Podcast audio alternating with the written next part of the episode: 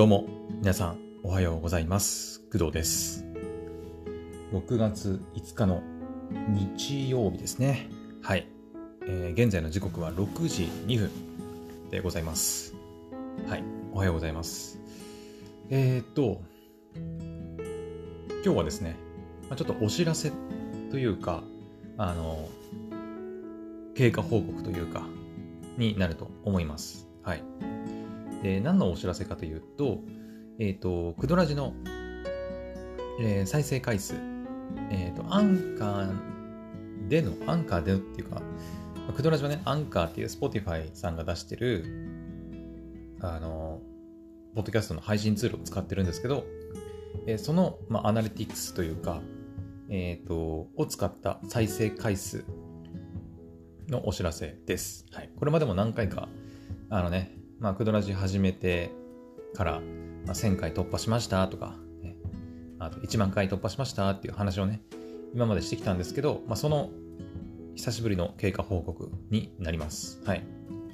えっ、と、なんでこのタイミングで経過報告するかっていうと、まあ、ちょうどね、キリのいい、えー再生回数がですね、2万回を、はい、突破したということでございます。はい。パチパチパチパチ。はい、ありがとうございます。えっ、と、本当にね、あの、感謝です。はい。えっ、と、まあ、ポッドキャストのね、えっ、と、配信自体は、そのアンカーのね、ツールを使って配信しているっていうふうにはさっき言ったんですけど、その、まプラットフォームとしては、まあ、Amazon Music とか、Apple Podcast、Spotify、Google Podcast かな？うん。RSS っていうその、ポッドキャストのシステムを使って配信しているサイトの主要なサイトは、まあ、その辺。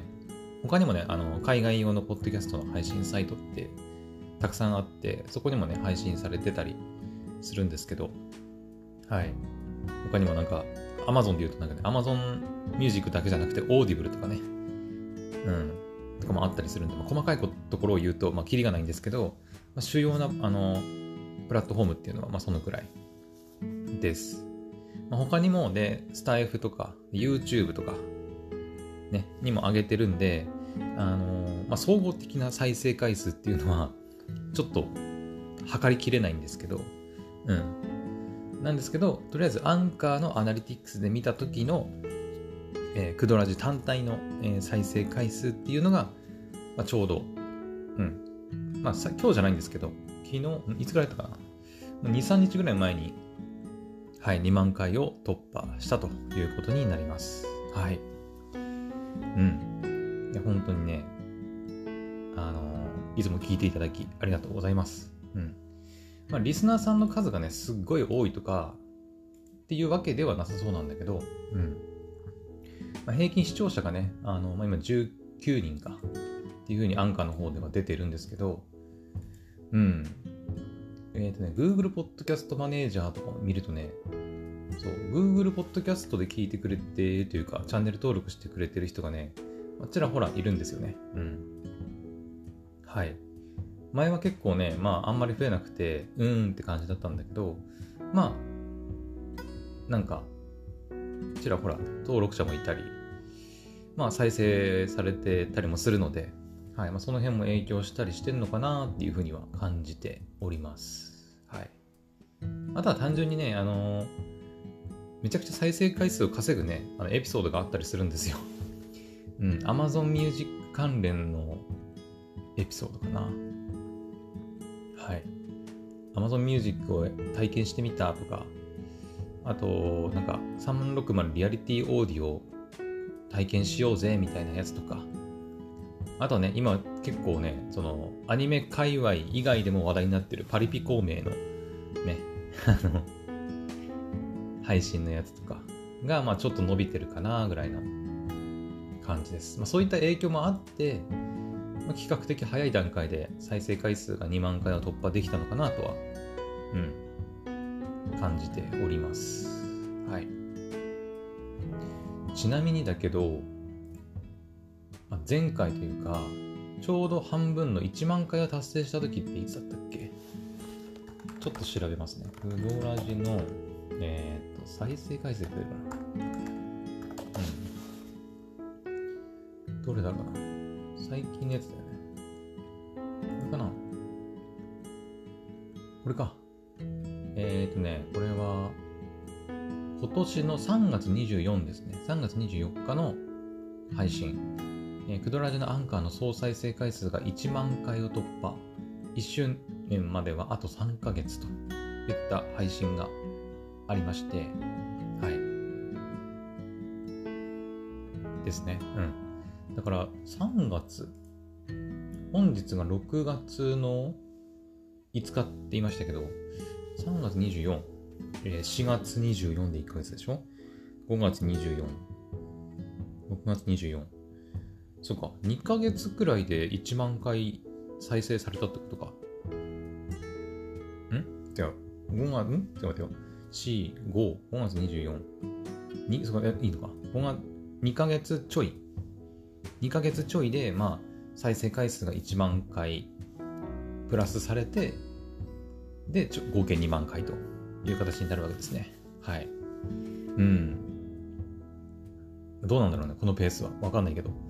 まあ、人気番組ってわけじゃないので、うん、もっとね、あの、人気の、あの、なんだっけ、Spotify とかさ、Amazon Music さんとかでこう、プロモーションとかにもバンバン出てくるね、ポッドキャスト聞こうぜみたいな時にバーンって出てくる、えー、古典ラジオさんとかね、私聞いたことないけど、とか、出てくるような、まあ、すごい超人気番組とかだと、まあ、全然違うんだろうけど、まあ、私みたいにね、ただ一人で喋るような趣味でやってる配信の、まあ、伸び率でいくと、まあ、ど、どうなんだろうね。うん。まあ、でも、やっぱりその、エピソード数もね、投稿してるエピソード数もやっぱ徐々にこう増えていきますんで、まあ、それやっぱそれだけ、こう、蓄積されていく分、そのいろんなエピソードが多分再生されると思うんだよね。うん。だから、その、どんどんね、まあ、私みたいに毎日投稿したりすると、やってる率が長くなればなるほど、再生回数の伸びもね、やっぱグーって上がっていきやすくはなるのかなっていうふうにもちょっと分析したりとか、うん。ね。まあ、中に人気のね、配信者さんとかだと、やっぱ、そんなに配信の回数は多くないんだけど、再生回数めちゃくちゃグンって伸びてるとかね。うん。1週間に1回とかさ、2回とかの配信ペースなんだけど、すごい人気の番組とかもあるんで、うん。なかなか難しいですけどね。はい。これで私が週に2回やって伸びるかって言われると、うん。週に2回とかっていうペースでやるんであれば、やっぱちゃんとね、その、なんだろう、聞かれるコンテンツというか、企画というかをちゃんと練って視聴者がどんなものを求めているのかみたいな部分をちゃんと考えてやらないと伸びないのかなとは思いますね。うん。このクドラジはさ、そのどっちかっていうと、うん、私の日々のなんか微暴録じゃないけど日記みたいなね、音声日記みたいな部分が、うん、結構強めなので、まあその、何かその特化したもの、プログラミングとかさ、なんだ、料理とか恋愛とかさ、そういったものに特化して、こう、もう、そのコンテンツしか出さないっていう風に決めてる番組とかだったら、そういう風に週に2回ね、収録して、その2回とも、その、ちゃんとそのテーマに沿って企画を練ってやるっていう風にやれば、まあ、伸びやすくはなるのかなと思うけど、私の場合はね、うん、まあ、それだとちょっと継続できない可能性が出てくるんだよね。うん。あの、配信頻度をね、まあ、下げるのは簡単なんだけど、週に2回とかね。うん。私一人でやってるし、うん。大体人気の番組って多分ね、2人とか3人とかでやってる番組だと思うんだけど、一人で喋る、まあ番組とか、チャンネル、うん。で人気があるのってやっぱりそれなりになんか他の部分ですごいもともと人気があった人とかね何か本当にすごい能力の長けた人うん。それこそイラストレーターさんとかってやっぱそのイラストを描く能力がねすごい認められてる部分がねあったりするからやっていけると思うんだけど何にも私みたいにね、大した能力もない、普通の一般の人が、あの、一人で、ポッドキャストを始めると、あの、私みたいになるという感じです。はい。うん。まあでも、あの、なんだろう、何か優れた能力がないと、ポッドキャストやっちゃいけないっていうわけでもないし、うん。まあ、それでもね、毎日私みたいに配信していくことで、まあ、1年と経たずに再生回数2万回を稼ぐことも、まあ、できると。うん。まあ、そういった証明にはなるのかなと思いますけどね。はい。うん。まあ、さっきね、その、3月24日の配信の時に1周年まであと3ヶ月って言いましたが、はい。あのー、もう1ヶ月切ってます。はい。ちょっと話変わりますけどね。えっ、ー、とね、6月の27かな。うん、6月の27。去年の6月27にクドラジがちょうど配信してるんですよね。うん。はい。そう。去年の6月27日にクドラジの第1回が実は始まっております。はい。もうね、第1回の配信とかはね、もうひどかったよ、本当に。本当にひどかった。まあ、ね、最初どういう風にやるかとかも何も決めてなくて、何喋るかも何も決めてなかったんで、とりあえず1回目はやっぱ自己紹介かなっていう感じやった記憶がありますけど、もうね、なんだろう。うん。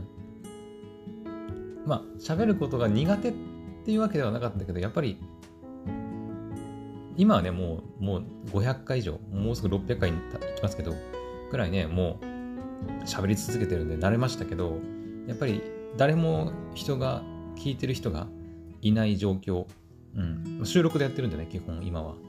うん、収録でやってるんで、ライブ配信ではないので、まあ、リスナーがね、リアルでいるわけでもない状態、まあ、収録の状態で、ただひたすら一人で喋り続けるっていう、うん、状況。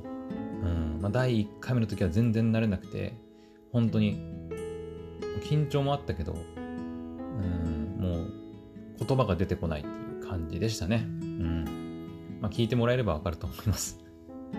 うんまあ、最初はみんなでもそんな感じじゃないのかな。うん、どんな配信者さんもね、一発目っていうのは。元からその仕事でそういうことやってるとかならまあ、わかるけど、うん、本当に初めてネットにそういうのを投稿するっていうのは、まあ、大体どんな人気配信者さんでも、一番最初は多分そんな感じだと思うんだけどね。うん。とにかく回数をこなしていけば、まあ、慣れてくる部分もね、絶対あるし、うん。まあ、ただこなすだけだとちょっとあれだから、まあ、一回一回ね、まあ、試行錯誤してみるとかっていうのも大事だけどね。うん。私は今ちょっとね、まあいろいろまた、その、ポッドキャストだけじゃなくて、まあ、ゲーム実況もやったりしてるんですけど、まあ、その活動全体としてちょっと今、いろいろまた試行錯誤している状態でして、はい。まあ、もうすぐ1周年を迎えるということなんですけど、うん。はい。またちょっといろいろ頑張っております。まあ、主にね、ツイッチの方かな。うん。ツイッチの、そのライブ配信の部分をちょっとね、今、頑張っております。うん。まあ、ツイッチで今はね、ゲーム配信、ゲームのライブ配信のみやっているんですけど、まあ、そのゲームのね、配信のクオリティというか、うん、を上げるための、なんか工夫だったり、今ちょっと頑張ったりね、うん、しているわけですけど、今ちょっと考えてるのは、この朝のさ、クドラジの、ポッドキャストの収録はね、今、アンカーで収録してるわけですよ。うん。ライブ配信ではないです、これは。うん。もう本当に、ただ、レコーディングっていうボタンを押して、で、喋る。ただ喋る。っていう、まあ、あの、形態でやってるんですけど、それを、まあ、本当のあの、ラジオ番組みたいに、あの、リアルタイムで、その、レコーディングなんていうのかなライブレコーディングっていうのかな公開収録っていうのかなあります、ありますよね。あの、よくラジオの公開収録みたいなね。そう、あんな感じのことをちょっとこうツイッチ上でやろうかなとちょっと考えてまして、まあ、ツイッチってね、ライブ配信サービスだと思うんですけど、うん。その朝起きて、ツイッチでライブ配信しながら、その今、いつものね、この私の喋ってる朝のクドラジの収録をもうツイッチ上でやっちゃうっていうことを今ちょっと考えてます。はい。だから朝の6時とか5時半とか、まあ、そのぐらいの時間帯からツイッチでライブ配信をしつつ、えー、っと、しつつっていうか、そのライブ配信の中で、えー、ポッドキャストを喋る。喋ると要は、ライブ配信で配信されるわけじゃないですか。うん。でライブで聞きたい人は、まあ、もちろん来てくれたりね、コメントしてくれたりすれば、そういった反応もね、できますし、質問とかくれれば質問にも答えられたりするし、うん。で、あの、まあ、ツイッチはね、アーカイブも残りますんで、で、動画として残ったアーカイブを、えっ、ー、と、音声だけ抽出して、えー、アンカーに。ん？ん？違う、ごめんね。なんて言った？ツイッチで配信されたアーカイブ動画を、えー、音声だけ抽出して、アンカーにアップロードする。うん。で、まあ、その、最初の部分とか、まあ、いらない部分はね、カットして、うん、途中ね、あのまあ、基本私の配信って途中をね、編集することほとんどないので、本当に頭と、頭とお尻だけ、うん、ちょっと長いなっていう余計な部分だけカットして、で、BGM つけて配信してるんで、だから Twitch のアーカイブ動画の音声だけを抽出して、アップして、で軽く頭とお尻を切り取って BGM つければ、まあ、いつもとやってることは、まあ、いつもとやってることっていうか、まあ、いつも聞いてくれているものとほとんど大差ないんじゃないかなと、うん、思ったりしていて、はい。まあ、どこまでできるかはわかりませんけどね。一応現段階でそういったことをちょっと考えているということになります。はい。うん。だからまあ収録は、あだからもうツイッチ上でやっちゃうっていうことですね。うん。あの、今はね、そのアンカーのスマホアプリを使ってもう収録して編集、BGM をつける配信まで全部やってるんだけど、その、その収録というか、うん、の部分をもうツイッチに移行する。うん。っていうのを考えています。はい。うん。だからツイッチはもう本当にゲームのライブ配信だけじゃなくて、ポッドキャストのライブ収録のプラットフォームにもなる予定でございます。はい。本当にね、Twitch ね、あの、カスタマイズの幅が広くて、本当にできることがね、めちゃくちゃ多いんだよね。うん。本当に多い。うん。だからまあ大変でもあるんだけど、まあいろいろ工夫のしがいもあって、すごく今楽しいですね。うん。スイッチはね、まあ、まだ日本人ユーザーがそんなに多くないっていう部分もあって、まあでも、ライブ配信プラットフォームとしては、でも世界ではもうトップ取ってんじゃないかなと。うん、確かデータもあるんじゃなかったっけ？ね。スイッチについて YouTube とかじゃなかったかな。うん。まあ、日本のね、ライブ配信プラットフォームとかもね、いっぱいあると思うんだけど、その、なんだ、ライバーとか言われる人たちとかね、うん、ああいったえー、なんだっけ。なんだっけな。17とか、ポコチャとかなんかあるじゃないですか、そういうね。スマホだけでライブ配信できるみたいな、ライバーみたいな人たち。まあ、ああいうのもあったりするし、あとはまあ音声配信のプラットフォームで言うと、だからスタイフとか、私もやってますけど、あとなんだ、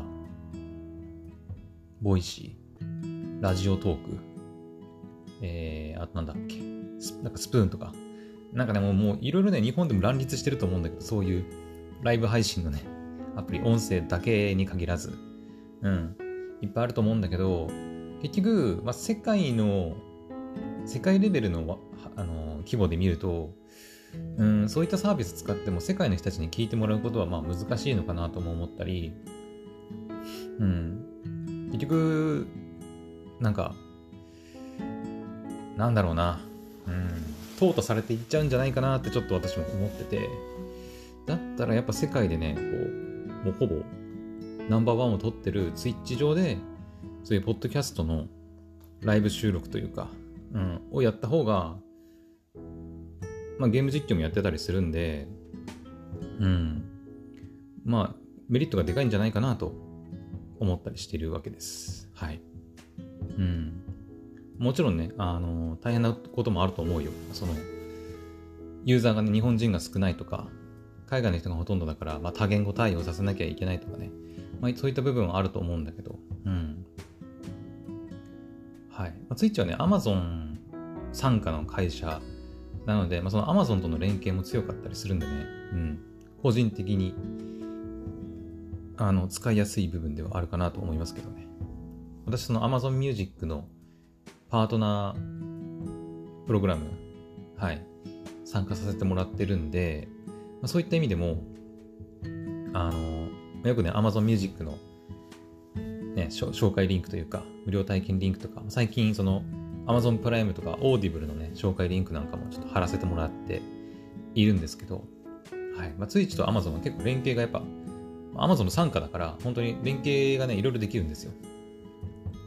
そう、ツイッチ上でね、あの、Amazon プライムの音楽を流したり、Amazon Music Unlimited の音楽を流したりとか、あと、まあ、これもちょっと考えてるんだけど、Amazon プライムビデオのウォッチパーティーっていう機能があるんだけど、それをね、ツイッチで、あの、配信して、みんなで同じ、その、アニメだったり映画だったりを見たりっていうこともね、うん、できるんですよ。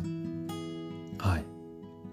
ね、だから本当にね、Amazon さん様々というか うん。クドラジのね、あの、再生プラットフォームの半分以上がね、Amazon Music リスナーというか、っていうことでもあるので、もう本当に、今の私、Amazon ズブズブって感じ。はい。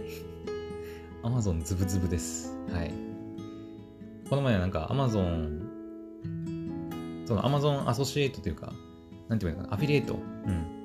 まあ、Amazon Music のやつも含まれてると思うんだけど、私の、えー、記載してある Amazon Music の無料体験リンクとか、あと Amazon アソシエイトのリンクがあるんだけど、そこから、あの、Amazon さんで買い物したりとか、Amazon Music の無料体験登録してみるとかね、そういったことをすると、その一部、えっ、ー、と、収益が私の方に、まあ、入ってくるっていう仕組みが、まあ、あるんですけど、アフィリエイトね、うん、あるんですけど、その収益がこの前ね、あの、私の方に振り込まれて、はい、クドラジで初め、言ってないんだけど、実は言ってないんだけど、クドラジで初めてかな。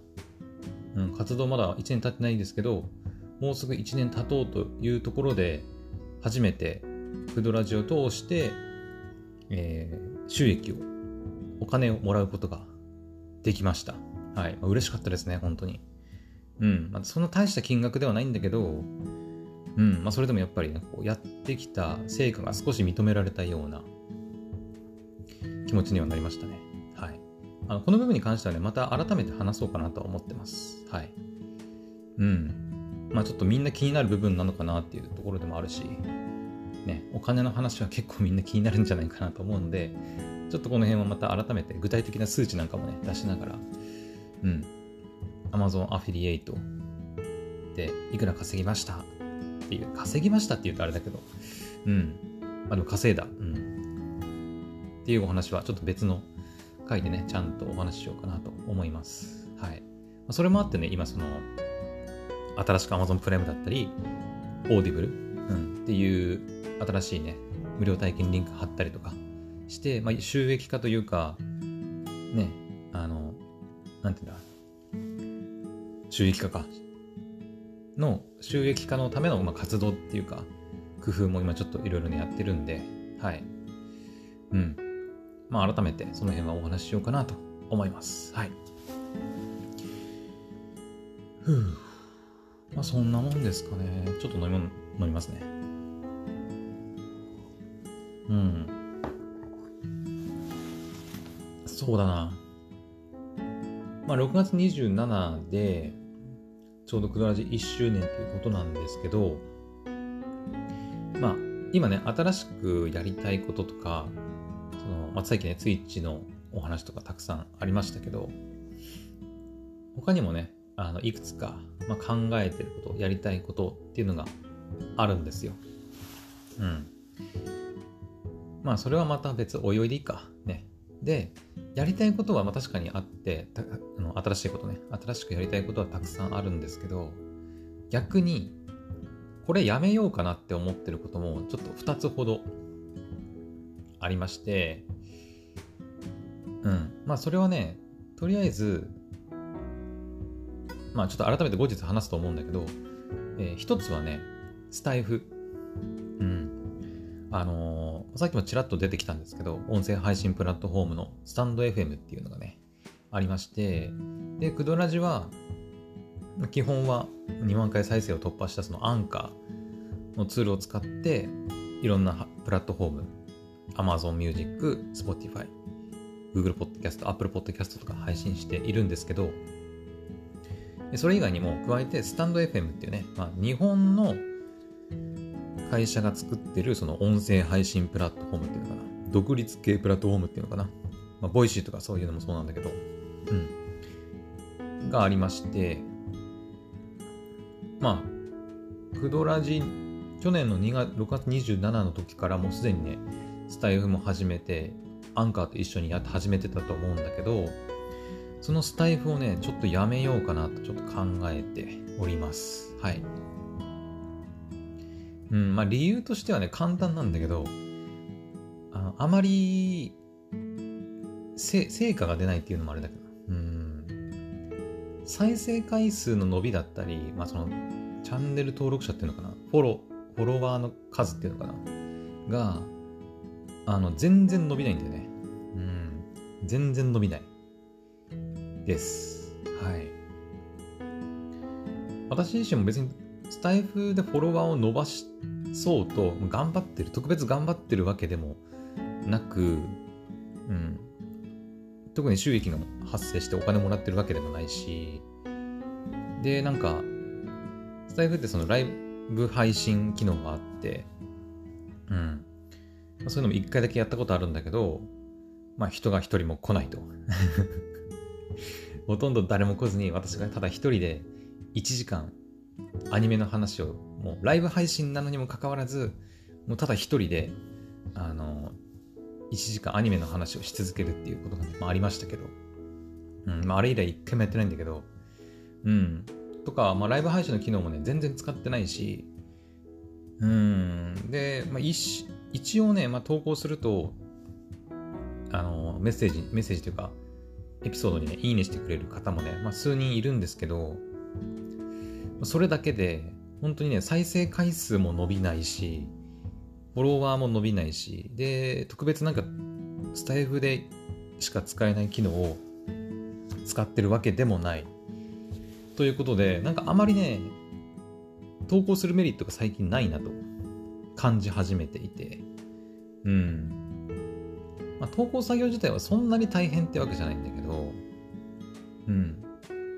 まあ、アンカーに登録、あの、投稿して、その音声データをダウンロードして、スタイフにもアップロードするっていうことをやってるんだけど、うん。そう、スタイフはね、その独立系のプラットフォームだから、あの、アンカーと連携してとかできないんだよね。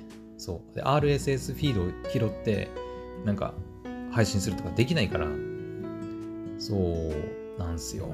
だからね、別にね、アップしなきゃいけないっていう作業が出てきちゃうんですよね。うん。まあ、スタイフを専門でやってる人とかはまた別かもしれないんですけど、ね、ライブ配信やったりとかさ、もうすでになんか、なんか、スタンド FM なんとかパートナー、S、SPP だっけ ?SSP だっけちょっと忘れたけど、とかね、まあ、すでに収益が発生してる方なんかもいるとは思うんだけど、私においてはもう全然なんか配信スタイルが合わないのか何なのか分かりませんが全然ねやってる価値を見出せない、うん、のでちょっとスタイフに関してはあの投稿をやめようかなと思ってます。はい。うん。とりあえず1年間は続けてみようということで6月の27、まあ、ちょうど1周年を迎えるんですけど、その6月27までは、あ、まあ、20、7が1周年だから、まあ、26かな？26日までは、あの、一応スタイフにも投稿しようかなと思っていて、うん。で、もうそこまでやって、本当に何にも、やっぱ、なんか価値感じないなと、もう判断したら、もうすでにそういうふうに判断してるんだけど、その判断が変わらないようであれば、もう本当にスタイフでの投稿はやめようかなと思っております。はい。うん。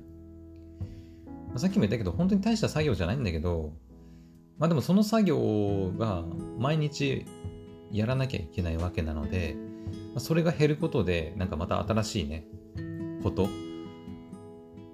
に費やせる時間ができるんであれば、うん、もうさっさとやめちゃった方が早いんじゃないかなと思ったりしていて、はい。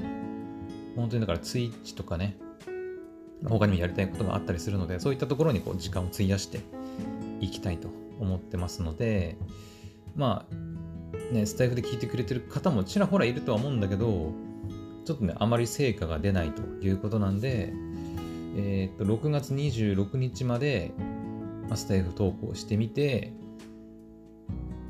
やっぱりあまり伸びが伸びないなと判断したら、最終判断したら、ちょっとスタイフはもう投稿しないというふうにしたいと思います。はい。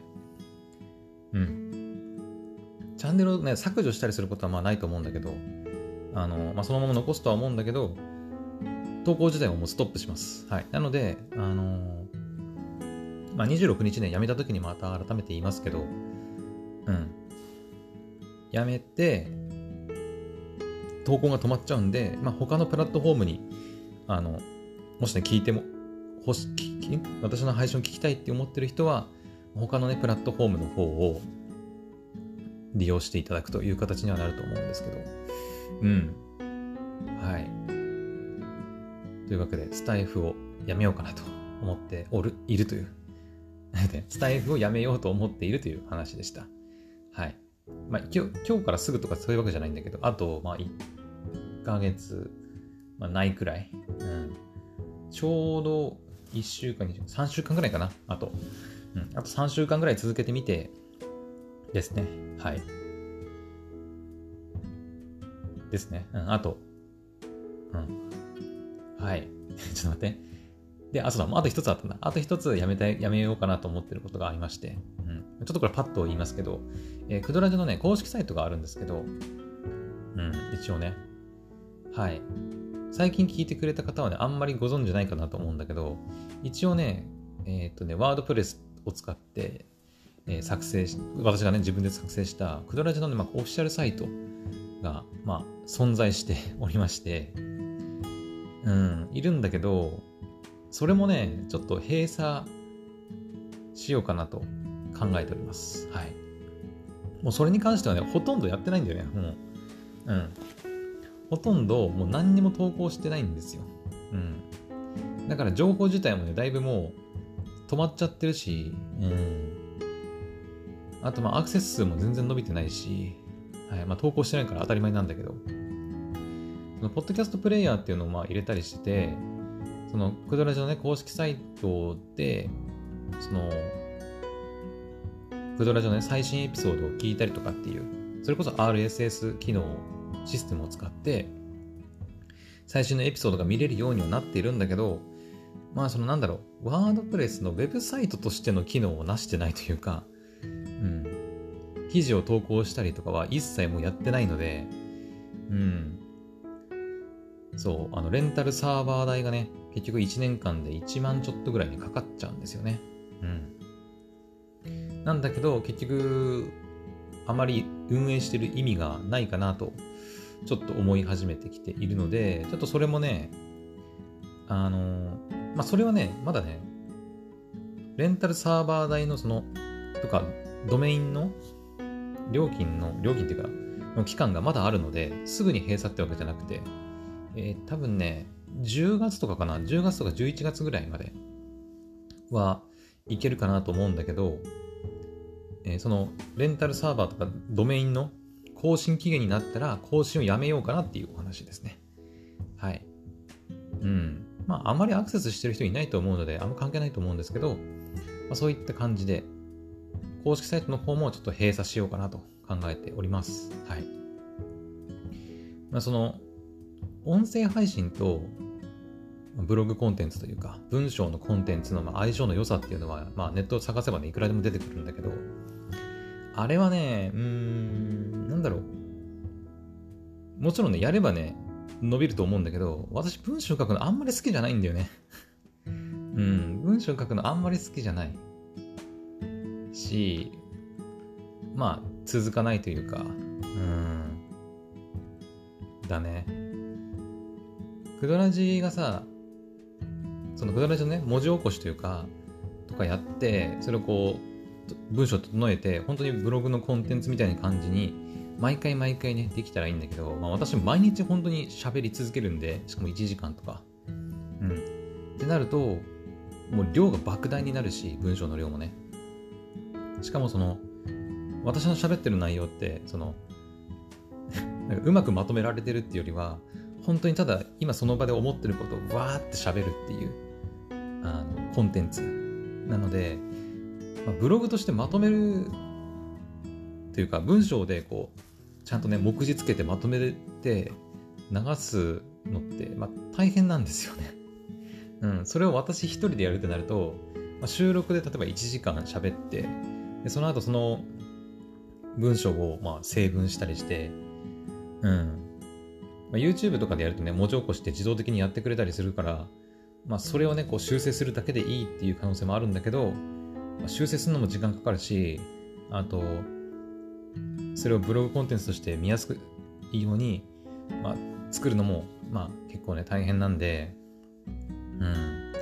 ちょっとね、私一人でそこまでやるっていうのは、ちょっと難しい。難しくはないんだけど、あの、やりたくないっていう、単純に 私がね。うん。その私はアニメも見たいし、ゲームもやりたい。ので、ちょっとね、ブログまでね、やってる余裕がないというか、やりたくないというか っていうのもあって、ちょっと、ま、閉鎖しようかなと考えております。はい。まあ、今後ね、そのクドラジの活動の幅が広がったりして、その、ね、それこそ収益が出てきて、まあ、そういったことがあれば、ね、そう、誰か他の人を雇ってさ、その、毎日の私の配信を文字起こしして、ブログコンテンツとして作成してくれる人を雇って、ね、やっていくっていうのはありかなと思ってますけど、現状ね、私一人で全部やってるんで、本当に。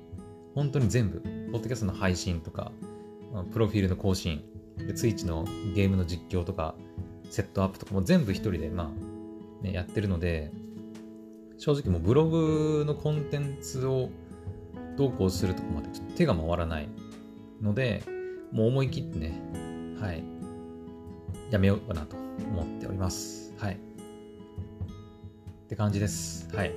なので、まあ、そんな感じで本当に1周年を目前としているわけですけど、まあ、新しくやりたいこともありますし、まあ、新しいことをやるために今やっているんだけど、ね、まあ、断捨離みたいな感じで、うん。逆にやらないことを決めるというのも大事かなと、個人的には思いますね。うん。なんか、あの、相田光夫さんのさ、まあ、人間だもののあの有名な相田光夫さんいると思うんだけど、の言葉で、なんだっけ、なんだっけな、あの、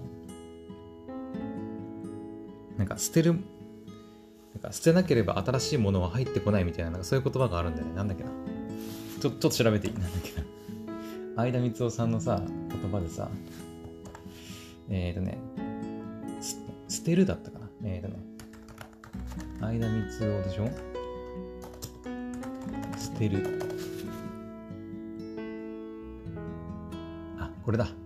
あ、二つあるね。えっ、ー、とね、相田光夫さんの言葉で、そう、私の家にね、家のあのトイレにはね、その相田光夫さんのね、その日めくりカレンダーみたいなのがあるんですよ。日めくりカレンダーっていうか、あの、まあ、1ヶ月単位の、うん、やつで、本当に、そう、トイレに飾ってあるんですけど、その中の言葉でね、2つね、まあ、今回の私のその捨てるっていう話に関する言葉があって、一つがね、捨てるっていうタイトルで、どうでもいいものから捨てていくんだねっていうね、言葉。うん。で、あともう一つが、古いものを出さなければ新しいものは入らない。うん。そう、個人的に好きなんだよね、この言葉ね。はい。